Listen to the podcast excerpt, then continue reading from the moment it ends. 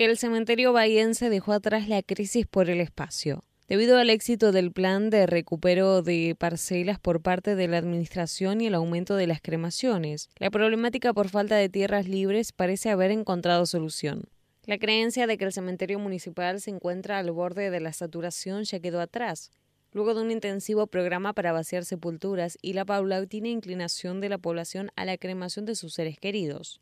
El paso del tiempo y el crecimiento demográfico de la ciudad obligó a buscar alternativas para evitar el colapso del espacio físico que ocupa la necrópolis local. Así lo explicó Daniela Calvo, jefa del Departamento Cementerio de la Comuna, quien ocupa el puesto desde 2015, momento en el que se puso en marcha el plan de recupero de espacio. El problema de la saturación ya quedó atrás.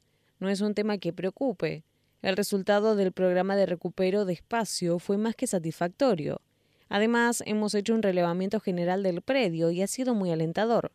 Por eso creemos que no hay riesgo de que el espacio físico escasee, opinó la funcionaria. Calvo explicó que el vaciamiento de sepulturas ocurre por diversos motivos. Uno de ellos es cuando las cuotas no son renovadas. En esas ocasiones se da aviso reiteradas veces para que esa sepultura sea solicitada.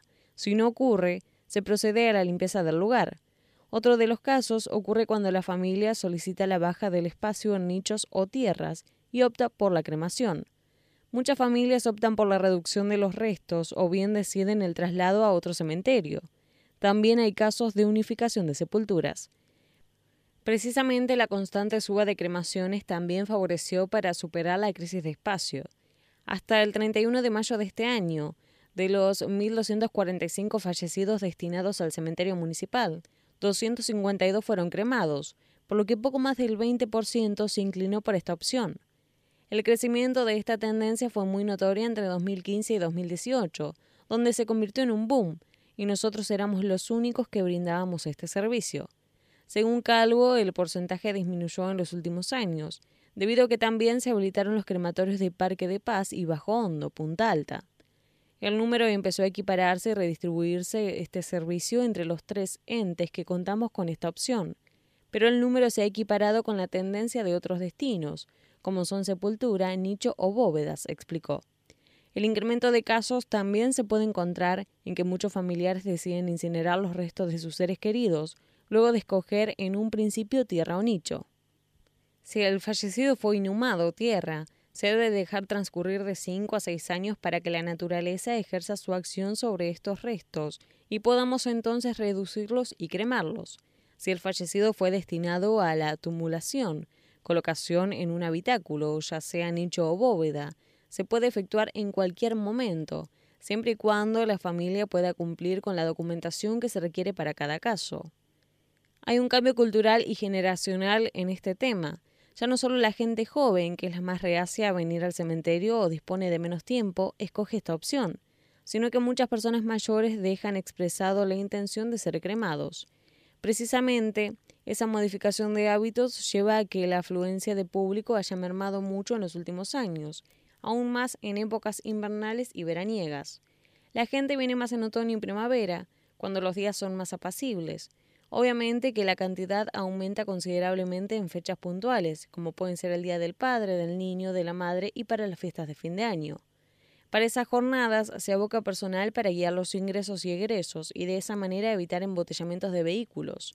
Y preparamos cuadrillas de guardias, con la cooperativa que trabaja a diario en las instalaciones para atender los diferentes espacios, como ser los baños públicos, explicó Calvo. Mejoras en el predio. Los trabajos de mantenimiento en el predio también incluyen varias mejoras en las instalaciones. En los últimos años diversos sectores fueron restaurados y reacondicionados, en el marco de un proyecto que todavía continúa. Se hicieron muchas obras en los últimos años, pero también se ha mejorado mucho en el aspecto administrativo para una mejor y más ágil atención al vecino. Por ejemplo, hemos reformado dos ordenanzas, la 13.024, referente al régimen de funcionamiento, y la 19.440, concerniente a la cremación. Calvo enumeró 35 trabajos de infraestructura desarrollados en el último tiempo, entre lo que se destacan la colocación de barandas en todas las escaleras de galería del nicho, el levantamiento del muro sobre calle Cambaceres, a pedido de los vecinos, el reacondicionamiento y redistribución de espacios en la oficina administrativa, la construcción de cordones cuneta, la extensión de red de agua para el abastecimiento en todas las parcelas, la intervención y saneamiento del perímetro externo del predio, la construcción de veredas perimetrales y la refacción general del acceso. ¿Qué proyectos existen a futuro? se le consultó a Calvo. Tenemos varios, entre ellos la iluminación total del interior del cementerio, la colocación de cámaras de seguridad en diferentes puntos, el recambio de muros perimetrales de calles Abad Tres Sargentos. Son cercos recuperables que serán reemplazados por muros de material e incrementar el número de escaleras móviles para las galerías de nicho. ¿Cómo es el proceso de cremación? La cremación lleva todo un trabajo previo en cuanto a lo administrativo ya que se requiere de documentación según el caso particular que se presente. Todos los casos tienen su particularidad. Se trata de un familiar directo de manera presencial para no incurrir en ningún malentendido.